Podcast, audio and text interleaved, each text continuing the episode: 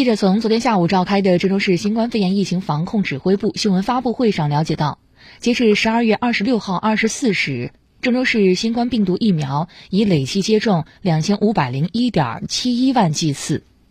根据河南省疫苗接种工作安排，现阶段郑州市正在积极持续推进新冠疫苗接种工作，主要突出三个重点和一个查漏补缺。一是重点开展三到十一岁人群的疫苗接种，引导适龄无禁忌症人群应接尽接；二是加快推进十八岁以上人群疫苗加强针接种，重点人群应当实现应接尽接；三是引导群众，特别是六十岁及以上老年人，提高疫苗接种覆盖率和加强针接种率。四是对满三岁符合接种条件的人群，持续开展疫苗查漏补缺补种，力争实现应接尽接，切实巩固群体免疫屏障建立。